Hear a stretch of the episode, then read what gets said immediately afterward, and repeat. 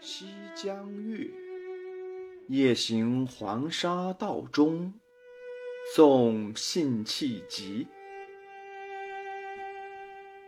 明月别枝惊鹊，清风半夜鸣蝉。稻花香里说丰年，听取蛙声一片。七八个星天外，两三点雨山前。旧时茅店社林边，路转溪桥。忽见，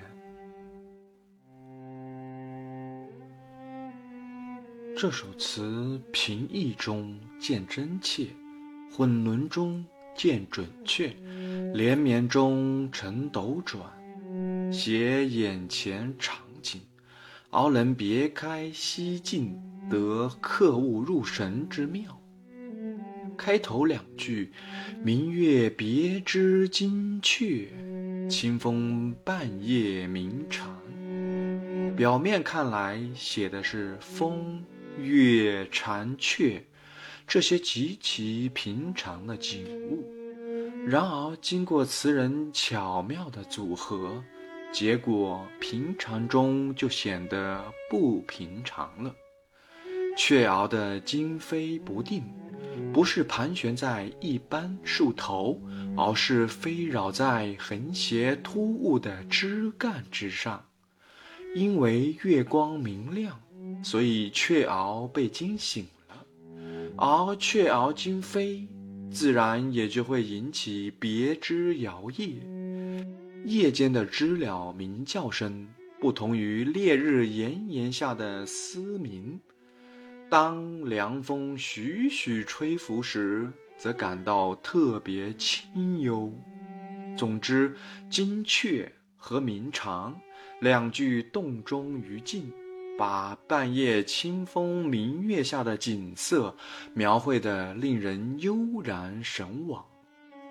接下来，“稻花香里说丰年，听取蛙声一片。”把人们的关注点从长空转移到田野，表现了词人不仅为夜间黄沙道上的柔和情趣所浸润，更关心扑面而来的漫村遍野的稻花香，又由稻花香而联想到即将到来的丰年景象。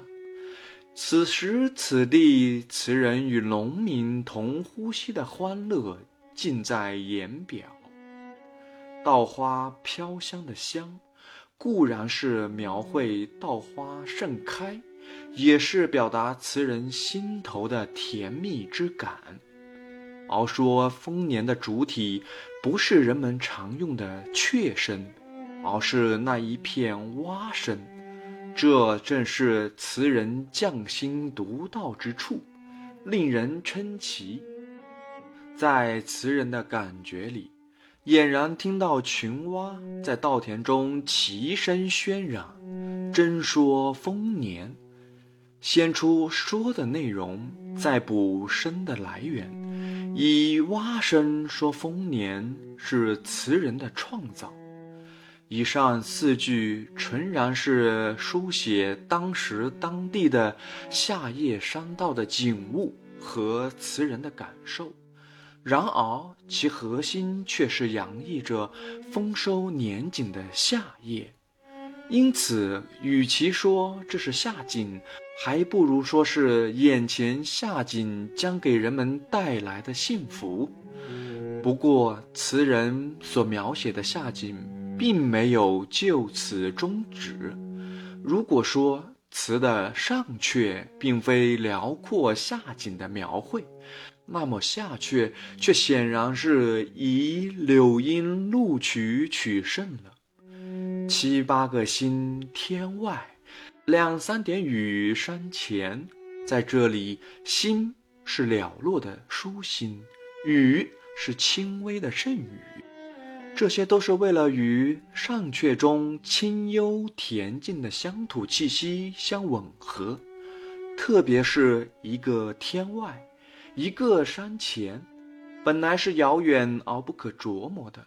可是笔锋一转，小桥一过，乡村林边茅店的影子，却意想不到的展现在人们的眼前。